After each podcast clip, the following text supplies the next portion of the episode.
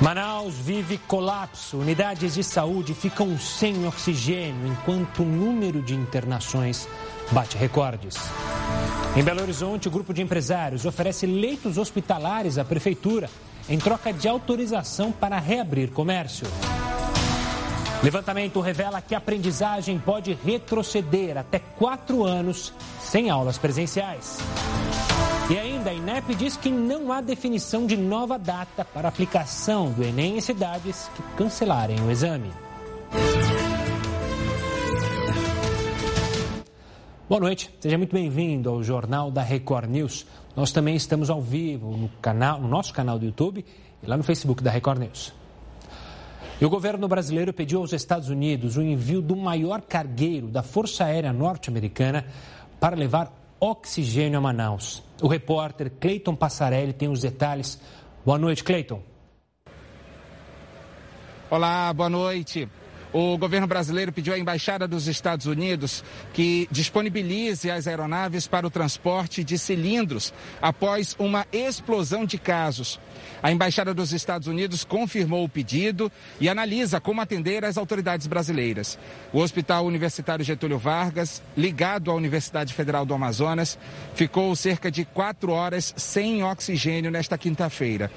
Do início do mês para cá, a demanda de oxigênio praticamente triplicou nas unidades de saúde. Nesta quinta, o governo anunciou um decreto que proíbe a circulação de pessoas das 7 horas da noite até as 6 horas da manhã. Todas as atividades, exceto as essenciais, estão proibidas de circular. E aqui em São Paulo, a Prefeitura autorizou a reabertura das escolas públicas e particulares da cidade no dia 1 de fevereiro. No início, as aulas devem funcionar em sistema de rodízio, com 35% dos alunos presentes a cada dia. E durante a entrevista ao Jornal da Record News, o presidente substituto do INEP, Camilo Mussi, falou sobre as datas do Enem em cidades que precisaram cancelar a aplicação das provas. Existe uma data hoje da reaplicação da, quando existe uma, um problema de logística, né? E temos também o, as pessoas privadas de liberdade, que é nos dias, ocorre nos dias 23 e 24 de fevereiro. Mas não é, é possível é, em alguns locais que essa data possa ser utilizada para fazer essa aplicação, né? aplicação que na verdade não teria final de semana. Então é muito importante que os, todos entendam a importância de se fazer o Enem nesse momento. Com todo, o INEP entende o problema que está acontecendo em várias cidades, é claro, não, não, não deixa de saber. É, todos nós temos né, colegas que estão na situação que a pandemia atinge a todo, todo o país. Mas a preparação, as provas estão em todos os estados já, estão em todos os municípios aguardando a realização. Tudo foi preparado, de novo repito, com muita seriedade para que tenha segurança sanitária. É bom lembrar que você, estudante que está numa cidade onde há o risco do cancelamento por ações judiciais, fica atento à sua página, ao seu cadastro na internet do estudante, do aluno que vai prestar a prova, para ficar atento se houver ou não cancelamento. Ainda falando sobre a área da educação, uma pesquisa da Fundação Getúlio Vargas mostra que a educação brasileira pode retroceder até quatro anos por causa da pandemia. Para entender como os estudantes são afetados, a gente conversa com Alexandro Santos, que é pesquisador em políticas educacionais. Alexandro, obrigado pela participação aqui conosco. O Heródoto também participa aqui da entrevista. Alexandro, o que te preocupa mais nesse período já enorme em que os alunos estão fora das salas, obviamente, por causa da pandemia? Boa noite, Gustavo. Boa noite, Heródoto. Acho que a principal preocupação tem a ver com a perda de aprendizagens, né, que deveriam ter sido desenvolvidas ao longo do ano letivo de 2020 e que a gente tem dois, duas camadas de perda. A gente tem cerca de 20 a 30%, dependendo dos estados, de alunos que simplesmente não se conectaram com as suas escolas, né? não fizeram nenhuma atividade pedagógica ao longo do ano de 2020 e a gente tem um outro conjunto de estudantes que teve interação pedagógica com as escolas, mas que, por conta do conjunto de condições que tem, não conseguiram usufruir no padrão desejado das aprendizagens. Então, a gente tem perda desses dois tipos, além, é claro, dos aspectos socioemocionais que impactam é, o desenvolvimento desses estudantes num período de isolamento social e também das questões relacionadas à insegurança alimentar e as questões de proteção à violência doméstica, que nós sabemos, as pesquisas mostram, a insegurança alimentar cresceu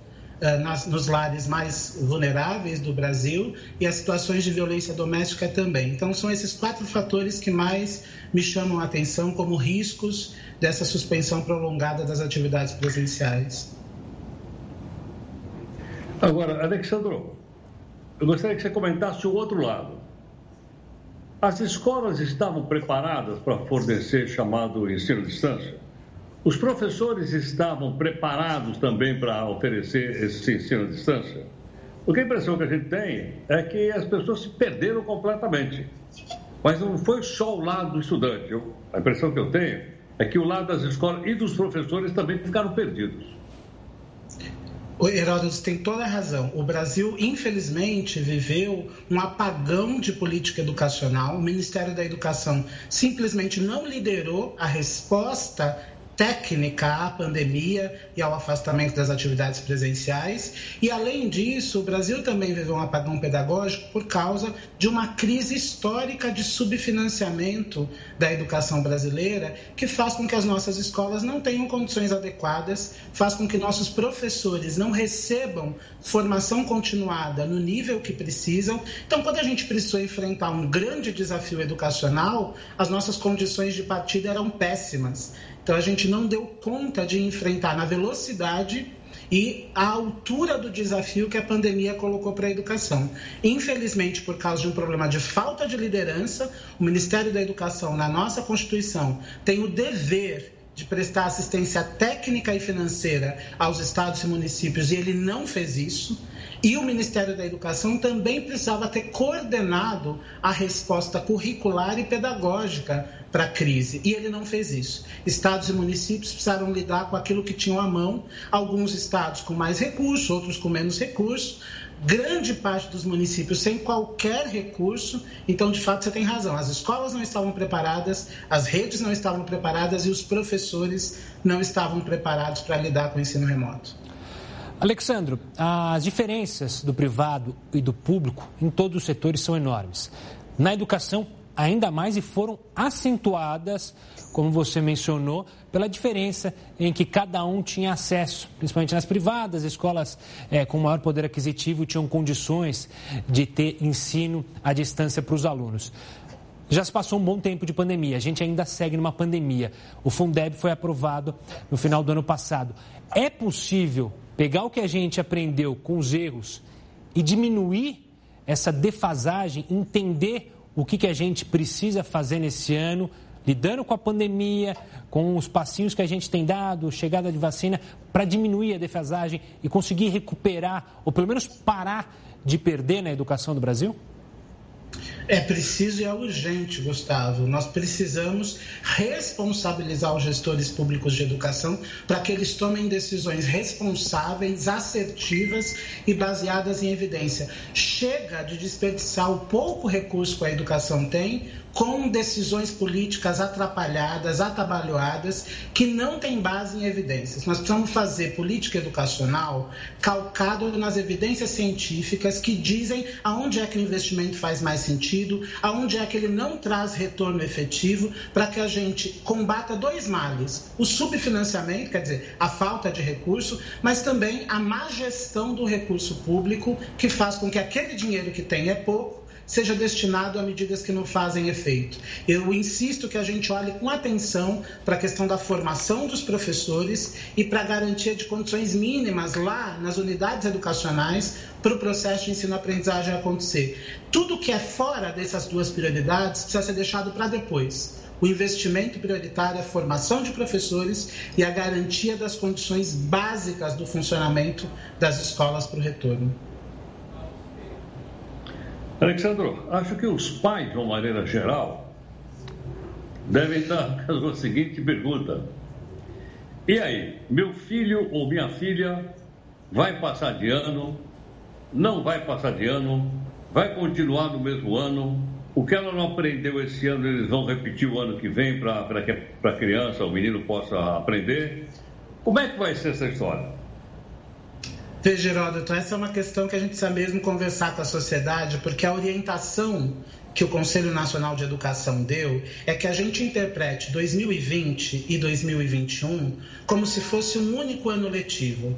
Que a gente compreenda que esse tempo de dois anos a gente vai usar para desenvolver as aprendizagens que estariam em duas séries diferentes. Então, vamos supor que uma criança estivesse matriculada no quinto ano e este ano, em 2021, ela foi para o sexto ano. Nós vamos interpretar o seguinte: os conteúdos do quinto ano e os conteúdos do sexto ano, eles vão ser trabalhados juntos para a gente dar conta de quem não aprendeu nada o ano passado, hoje quem aprendeu muito pouco no quinto ano, e dos conteúdos do sexto ano. Agora, isso é uma engenharia que por enquanto está no papel. Nós precisamos dialogar sobre isso com os professores que vão realizar isso. Não adianta a gente dizer isso no papel sem conversar com aqueles que são responsáveis por fazer a aprendizagem acontecer, senão não vai dar certo. E o Brasil tem uma tradição, Heródoto, de desenhar política educacional sem conversar com os professores. E aí a gente sempre erra. A gente sempre não garante que a implementação daquilo que foi pensado aconteça de maneira efetiva na ponta. Alexandro, há uma discussão já intensa sobre a retomada das aulas presenciais. Aqui em São Paulo, a prefeitura garante que a partir de fevereiro é uma retomada, ainda que não completa, mas pelo menos um terço das aulas, se não me engano, com a presença dos alunos. Como você vê essa discussão? Porque, de um lado, a, a falta de segurança é, por causa da pandemia, mas de outro tá to, estão todos esses problemas que a gente enumerou aqui com o aluno fora da sala de aula. Gustavo, eu interajo muito com professores da escola pública, né? Fui professor da escola pública e tenho uma conexão muito forte com esses profissionais. E eles estão desesperados para voltar também. É mentira que os professores não querem voltar a trabalhar, não é verdade que eles querem continuar em casa, porque eles sabem dos prejuízos que estão impondo as, as aprendizagens dos estudantes. Os professores querem retomar. Agora, tem um conjunto de condições para ser pensada, para a gente não colocar em risco a vida dos profissionais e das crianças e também para a gente não fazer uma volta, uma retomada fake, uma retomada que não vai resolver o problema. Então, nós precisamos pensar condições de infraestrutura dos prédios, não dá para voltar o trabalho presencial em escolas que estejam sucateadas na sua infraestrutura. Senão a gente vai virar um polo de contaminação. Precisa pensar a quantidade de profissionais que estão na escola. Na maior parte das nossas escolas, Gustavo Heródoto, a gente tem um problema do número de profissionais ser menor do que o necessário. Se isso já era grave antes da pandemia, agora vai ficar mais grave precisa de mais cuidado com isso. E o terceiro campo é a gente defender que os profissionais da educação sejam incluídos na prioridade da vacinação, porque eles vão interagir cotidianamente com as crianças, eles vão ter contato próximo. Na interação pedagógica, a gente toca as crianças, a gente conversa de perto com as crianças.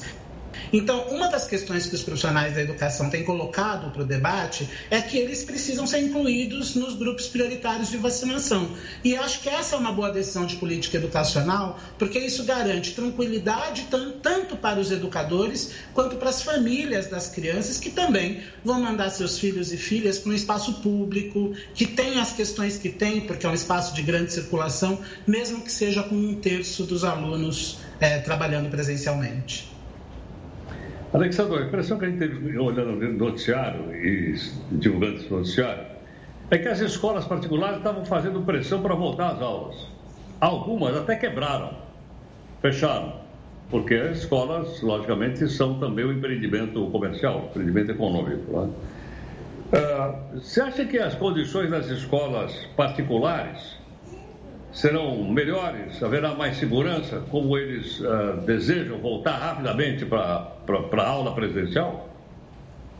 Heródoto, eu acho que a gente tem que separar o grupo de escolas particulares. A gente tem cerca de 40% das escolas particulares que a gente classifica como escolas de classe média alta e de, portanto, com poder econômico, poder financeiro para fazer ajustes estruturais grandes, mas 60% das escolas privadas são escolas de bairro, pequenas, com baixa capacidade técnica e financeira. Então eu diria o seguinte: dependendo da escola particular, a criança estará mais segura na escola pública do que na escola privada.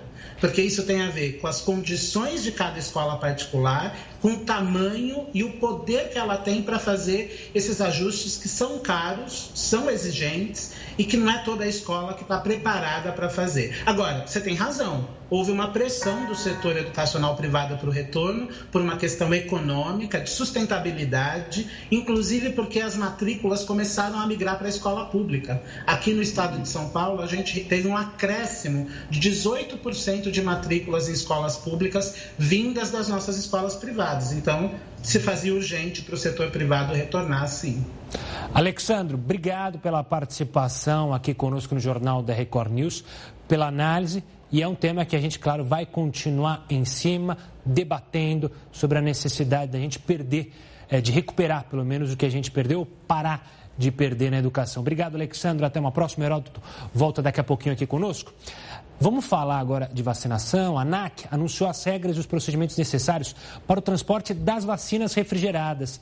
Então a gente vai ao vivo a Brasília falar com o repórter Yuri Escar, que tem os detalhes. Uma boa noite, Yuri. Suas informações. Boa noite, Gustavo. De acordo com a portaria publicada hoje no Diário Oficial da União, somente operadores aéreos já certificados para o transporte de artigos perigosos vão poder transportar os imunizantes, viu? E além disso, deve ser garantida uma concentração máxima de dióxido de carbono gasoso nos compartimentos ocupados por passageiros ou pela tripulação em até 0,5% de volume. O texto determina ainda que o operador aéreo deve atuar de forma a diminuir os possíveis possíveis riscos nas operações de transporte das vacinas. As regras e procedimentos são necessários para o transporte daqueles imunizantes refrigerados a gelo seco, as vacinas que exigem um armazenamento em temperaturas bem abaixo de zero. Gustavo. Obrigado pelas informações, Yuri. Mudando de assunto, terminou hoje o prazo para justificar ausência no primeiro turno das eleições de 2020. O eleitor precisou explicar a ausência e também anexar documentos que comprovassem o motivo alegado. Em alguns estados, o atendimento presencial foi suspenso, obrigando, portanto, o eleitor a usar o aplicativo do TSE. Quem não justificou a ausência não pode tirar documentos como passaporte, tampouco prestar concurso público. Quem faltou no segundo turno tem até o dia 28 para justificar. E a Indonésia usou um critério bem diferente de outros lugares do mundo para definir a prioridade na vacinação. A gente te conta que critério é esse no próximo bloco. Continue conosco. Depois de anunciar que o carnaval aconteceria em julho, o governo do Rio de Janeiro recuou e impôs condições. O repórter Pedro Paulo Filho tem as informações. Pedro, boa noite. O que afinal ficou decidido então? Gustavo, boa noite para você, boa noite a todos que acompanham a Record News. Bom, segundo o Palácio Guanabara, a festa este ano só vai acontecer se a população estiver vacinada, imunizada e também em um ambiente de extrema segurança. Bom, essas foram as palavras escritas, inclusive hoje, agora à tarde, pelo governador em exercício Cláudio Castro em uma rede social que enfatizou que essa segunda data vai fortalecer o setor tão prejudicado pela pandemia e principalmente depois que a vacinação começar por aqui. O governador em exercício ressaltou, inclusive, que está tudo pronto para o início da imunização aqui no estado do Rio, mas não deu mais detalhes. Bom, essa segunda data da festa do Carnaval, ela foi publicada um, no Diário Oficial esta semana aqui no estado do Rio de Janeiro. A primeira, oficialmente, é geralmente no mês de fevereiro. A segunda data será sempre no meio do ano é o Carna Rio. Segundo o governo do estado, esse decreto ele vai permitir que a data específica seja decidida a cada ano, vai também permitir que incentivos sejam dados ao setor para que as festas aconteçam, que gere emprego e principalmente que fortaleça o turismo aqui no estado do Rio de Janeiro. Só que diante de tantas promessas, ainda uma coisa falta para que a festa também aconteça de fato, apesar da permissão do governo do estado. É que nem a Liga das Escolas de Samba, nem os blocos de carnaval de rua disseram se vão ou não participar dessa festa. Gustavo. Vamos acompanhar. Obrigado pelas informações, Pedro. Hora de falar com Heródoto Barbeiro para falar sobre a situação do ainda presidente dos Estados Unidos, Donald Trump, depois que a Câmara dos Estados Unidos aprovou o processo de impeachment contra ele. Heródoto, qual é a pena que Trump pode enfrentar se for condenado por insurreição? Olha, eu fui dar uma olhadinha aqui eh, no Código Americano, eu não conhecia. Mas uma pessoa que incitar aos outros a participar, então, de uma insurreição, a pena é multa, prisão de até 10 anos ou os dois simultaneamente. E, além disso, se o cidadão for, for uh, multado, ele nunca mais poderá trabalhar no órgão público nos Estados Unidos. Essa é a pena. 10 anos com multa ou os dois e não pode mais trabalhar no governo. Agora, a pergunta que não quer calar em relação ao Trump. Não vai dar tempo de votar o impeachment dele antes de acabar o mandato dele. E aí? Como é que você vai votar o impeachment de uma pessoa que não é mais presidente do país? Essa é uma discussão árdua, está tendo um bate-boca pesado entre os juristas americanos, uns achando que pode sim, outros achando que não, porque não vai ser mais presidente. Como é que ele pode sofrer impeachment? Isso tudo vai acontecer na semana que vem e a gente vai contar aqui os detalhes assim que a gente tiver mais informações. Boiroto, daqui a pouco a gente volta a se falar. Ainda no cenário internacional, a China anunciou na madrugada de hoje a primeira morte por Covid-19 em oito meses no país. A correspondente na Ásia, Silvia Kikuchi, tem as informações. Olá, Silvia.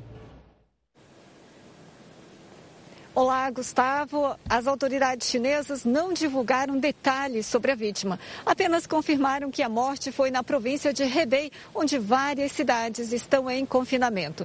De acordo com os dados oficiais da China, a última morte por coronavírus no país tinha acontecido em maio do ano passado. Nesta quinta-feira, 10 especialistas da Organização Mundial da Saúde desembarcaram em Pequim e já seguiram para Wuhan, onde foi registrado o primeiro caso de Covid-19 no mundo. Os pesquisadores vão tentar investigar a origem do vírus. Gustavo. Obrigado, Silvia. Voltando aqui ao Brasil, a nova Celeuma agora é sobre seringa. E as aquisições de seringas, definição agora é que devem ser feitas pelos próprios estados. A informação foi dada pelo Ministério da Saúde em ofício. A pasta ainda informou que alguns dos estados não possuem material. O ofício é uma resposta ao ministro Ricardo Lewandowski, do Supremo Tribunal Federal. É bom lembrar, o ministro do STF tinha questionado o estoque de insumos para as vacinas contra a Covid-19. Um protesto contra o aumento de impostos no meio de uma distribuição de cestas de alimentos causou uma grande confusão em São Paulo. Houve aglomeração e muita gente foi embora sem conseguir a doação. Paloma está desempregada, sem receber o auxílio emergencial. Mora de aluguel e, para garantir a comida da família, chegou bem cedo. Chegamos aqui 10 horas da manhã, meu filho, passamos chuva. Pô, se a gente não precisasse, a gente não estaria aqui. Ela foi uma entre as milhares de pessoas que foram até a CEAGESP, a Central de Abastecimento de São Paulo, tentar uma cesta com frutas, legumes e verduras. Uma fila quilométrica se formou desde as 11 da noite de ontem. Quem não conseguiu, reclamou. Já tomamos chuva, já tomamos sol, já fiz tudo que eu podia, já vou embora sem nada. Faz meia hora que os kits estão sendo entregues, mas muita gente ficou do lado de fora. Aqui o portão foi fechado, a gente vê aglomeração e muita gente indo embora frustrada, porque realmente não conseguiu pegar nenhum kit. A segurança foi redobrada, mas nem a chuva e o risco de infecção pela Covid-19 fizeram quem precisava de comida desistir. A senhora está aglomerada aí, não, não fica preocupada com o coronavírus? Sim, é um risco, né? Mas se a gente não correr atrás, ficar dentro de casa também, a gente não sabe. Deus é quem sabe. A doação, que acontece todas as quintas-feiras, mas sempre em quantidade reduzida, hoje foi maior, com 3 mil senhas distribuídas. Foi uma forma de protestar contra o aumento do ICMS sobre alimentos no estado de São Paulo. Ele entra em vigor a partir de amanhã. Isso é muito grave numa situação que a gente está passando hoje. É assustador o que o povo está passando e hoje não é hora de ter aumento de imposto. Era tanta gente que os comerciantes fizeram cestas extras. A mãe de Sofia levou uma. Sofia, você gosta de cenoura? Gosta? Os organizadores calculam que cerca de 5 mil pessoas foram tentar um kit de alimentos. Foi mais de 30 toneladas de alimento, foram montados cestas com 10 quilos de alimento. Na semana passada, o governo de São Paulo determinou a suspensão das mudanças no ICMS para alimentos e medicamentos genéricos em razão do agravamento da pandemia. Mas a medida só será publicada no decreto, no Diário Oficial do Estado amanhã, quando a suspensão das novas alíquotas passa de fato a valer. Vamos voltar a falar do cenário internacional, porque a Indonésia começou nessa semana a campanha de vacinação contra a Covid-19. Lá é a Coronavac. Mas o critério usado para definir quem terá prioridade foi um pouco diferente de outros lugares do mundo, né, Heródoto? Em alguns lugares a gente viu os políticos tomando a vacina para incentivar a população. Na Indonésia foi como? Olha, você sabe que a gente lança mão de, de artistas, etc, etc, para chamar a atenção do público. Sabe o que eu acabei de ver aqui agora? Sabe quem vai cantar na, na posse do Joe Biden? Lady Gaga, não é? Já matou esse ah. Você gosta da Lady Gaga. Ela vai cantar lá o hino nacional americano lá na posse do homem. Agora, o que, que se fez na Indonésia? Eu até tinha imaginado a gente mostrar. O pessoal sabe que a Indonésia fica lá na Ásia e é o quarto maior país de população do mundo. É um país islâmico, né? grande população. Só que é o seguinte, a discussão lá era se a vacina, primeira discussão, se ela é ou não realizada pelo teste islâmico, chamado de halal. Aí o povo diz, não, se não for por aí, eu não vou aceitar. Não, não, não, a vacina é feita pelo método islâmico halal. Então o pessoal resolveu tomar vacina. Agora eles descobriram o seguinte, eles descobriram que 40% das pessoas disseram que não sabe se vai tomar a tal da vacina. 17% que não toma de jeito nenhum. Você sabe que vacina eu estou falando ou não? Da Coronavac, não é? Tô... Fiz a lição de casa. A gente, a gente, combinou antes, a gente combinou antes. Exatamente, os caras estão lá preocupados com a tal da Coronavac lá na Indonésia. Então o que, que eles fizeram? Eles chamaram os influencers da internet, tem um cidadão lá chamado Rafi, que tem 5 milhões de seguidores, e eu não sabia também que a, que a, a, a Indonésia, elas são os maiores frequentadores do Facebook, do Twitter e também do Instagram. Eu não sabia que no mundo inteiro eles estão no topo, no topo, no topo. Quem sabe eles levam o Trump para lá e dão um twitterzinho para ele brincar lá na Indonésia. Mó boa. E olha, Herói, também a informação que vem do Marcos, nosso coordenador aqui, que Bon Jovi também estará é, participando da posse de Joe Biden. Então é John Bon Jovi, bon Jovi e Lady Gaga, uma dupla da pesada para a posse do Joe Biden. Daqui a pouco a gente volta a se falar, Heródoto. É, olha, um temporal atingiu São Paulo no começo da tarde de hoje provocou alagamentos. No próximo bloco, a gente vai mostrar imagens impressionantes do prejuízo, mais uma vez, causado pela chuva. Olha só, mesmo com a pandemia, funcionários do Tribunal de Justiça ganharam um dinheirinho, um bônus. Sobre isso, eu converso com Heródoto Barbeiro para falar sobre mais um assunto que entristece, né, Heródoto? Olha, realmente, estava vendo lá no Poder 360 Graus dizendo o seguinte, que três tribunais de justiça, Mato Grosso, Mato Grosso do Sul e Roraima, eles deram, como é que a gente vai dizer assim, algumas ah, vantagens para os seus uh, funcionários no final do ano. Porque é o seguinte, quando sobra dinheiro no orçamento, ao invés deles devolverem o dinheiro, eles não devolvem. Eles arrumam uma forma de gastar esse dinheiro. E, entre outras coisas, por exemplo, o tribunal lá de Mato Grosso, ele resolveu fazer uma, uma, uma um, um vale-ceia. O pessoal lá já ganha R$ 1.150 por mês de auxílio eh, alimentação. Mas no mês de dezembro, eles ganharam R$ 2.300. Não, bacana isso? Uma coisa maravilhosa. Outra coisa também interessante, no Mato Grosso do Sul, eles promoveram 180 funcionários que passaram a receber salário mais alto. Já em Rondônia, 613 funcionários públicos eles estavam recebendo bônus por assiduidade, ou seja, o fato do cidadão vir trabalhar, porque ganha para isso, tem ordenado para isso, se ele vier trabalhar e não faltar, ele tem um bônus de assiduidade. E mais, veja que coisa interessante. Ele recebe R$ 7.500 tá, de bônus de ser assíduo e a cada cinco anos ele recebe três licença-prêmios ou então três salários. Quer dizer, não é possível. Né? Eu não estou nem falando aqui das férias. Vou falar das férias aqui, como vocês sabem, todo mundo sabe, as férias são de 60 dias para juízes e para os membros do Ministério Público. Agora, enquanto de um lado, pessoal, a gente mostrou aí agora no, no, no jornal, agora há pouco, pessoal lá na fila querendo pegar uma sacolinha de comida, porque não tem.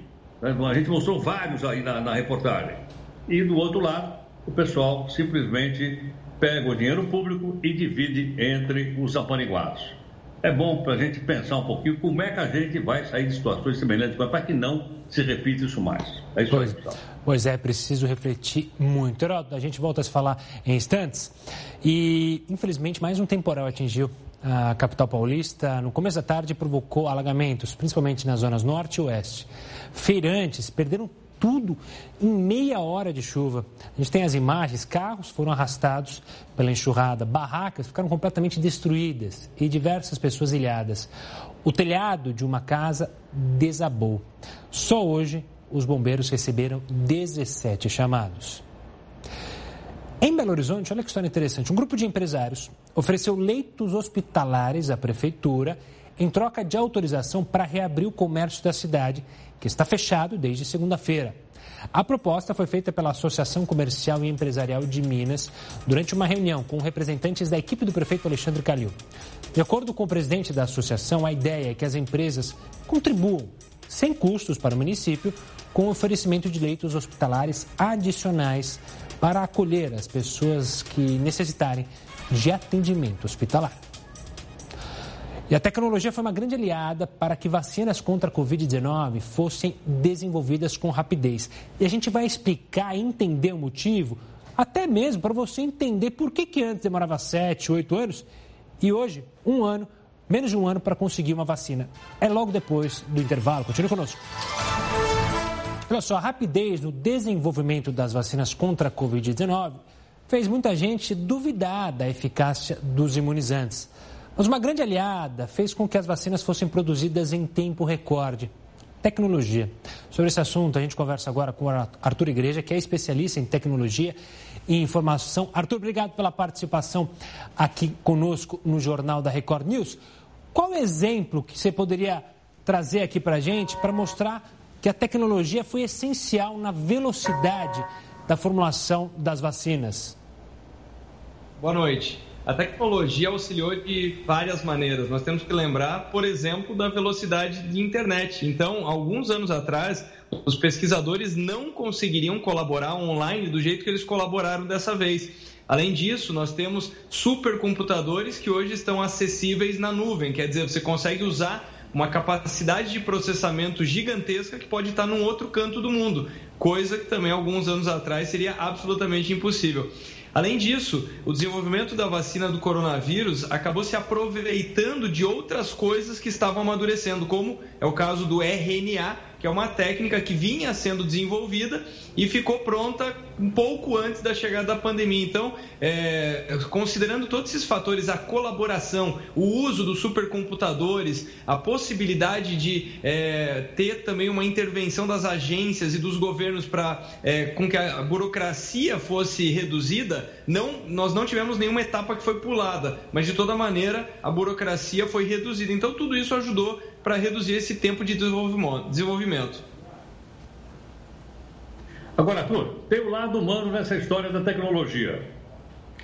Entendi bem, acho que você colocou realmente interessante a maneira rápida com a qual a tecnologia ajudou a vacina. Mas a gente não sabe qual é o efeito do, das vacinas nos seres humanos depois de um ano, depois de cinco anos ou depois de dez anos. Como é que a tecnologia resolve uma questão como essa? Ela ajuda na simulação. Então, o que acontece? Nós temos que entender que por que, que é chamado é, de coronavírus, de Covid-19, né? Porque é uma classe é, muito parecida com outros vírus. Então, é, faz parte de uma família viral é, em que já se sabe bastante. É por isso que existe, claro, esse período de teste é absolutamente fundamental. Mas, por exemplo, nós temos um outro fator que foi o mapeamento de DNA. Nós temos que lembrar que mapeamento de DNA era algo que custava alguns bilhões de dólares, literalmente, e nós levávamos meses para fazer isso. E uma pesquisadora brasileira estava no time que fez o sequenciamento do DNA desse vírus eh, logo nos primeiros dias da pandemia. Então, quer dizer, o cenário, o arsenal de tecnologia que os cientistas têm hoje é muito diferente do que existia há 5 ou 10 anos. Então, na simulação do comportamento desses vírus, tão logo eles têm essa estrutura mapeada, a tecnologia ajuda a entender muito quais são uh, os efeitos no corpo humano. Arthur, é, a gente falou aí de vários detalhes e dados. O quanto que a revolução que a gente está vivendo com os dados, ou seja, dados abundantes, tem ajudado não só a Covid-19, mas a ciência como um todo? A diferença é brutal, porque basicamente é através dos dados ou a partir dos dados é que nós podemos entender comportamentos. Então é justamente tendo informação, tendo número na mão, que nós saímos daquela zona do eu acho, que é a zona da subjetividade, e nós entramos na objetividade. Então, essa possibilidade de poder fazer todos esses testes clínicos ao redor do mundo, é, inúmeros institutos participando, por exemplo, os testes de vacina aqui no Brasil, nós temos a participação de 16 institutos. Então, essa possibilidade de digitalizar esses dados, mais uma vez, é só comparar o que aconteceu, por exemplo, na eleição no Brasil, que nós temos o resultado é, é em horas e muitas vezes em minutos, comparado com o que aconteceu nos Estados Unidos até que todos aqueles papéis fossem processados. Então, é essa a diferença. Ter a possibilidade de criar esses bancos de dados traz muita velocidade. Arthur, obrigado pela participação aqui conosco no Jornal da Record News, tentando entender todo esse processo de tecnologia no auxílio às vacinas para o coronavírus. Obrigado, até uma próxima, Arthur. Vamos para os Estados Unidos, porque o presidente eleito, eh, Joe Biden, anunciou há pouco um enorme pacote contra a pandemia e resgate econômico dos Estados Unidos. Biden prometeu 100 milhões de doses em 100 dias. Além disso, o novo presidente americano garantiu pagamentos emergenciais aos norte-americanos que mais necessitam. É, são milhões e milhões, 1,9 de trilhões de dólares é o pacote completo anunciado há pouco pelo presidente Joe Biden mas que irá à votação no Congresso assim que ele for eleito. Lembrando que os democratas têm maioria tanto na Câmara dos Representantes quanto no Senado. Aqui no Brasil, o avião que foi buscar 2 milhões de doses da vacina de Oxford na Índia chegou nesta noite ao Recife. O repórter Jorge Talmon tem as informações. Boa noite, Jorge.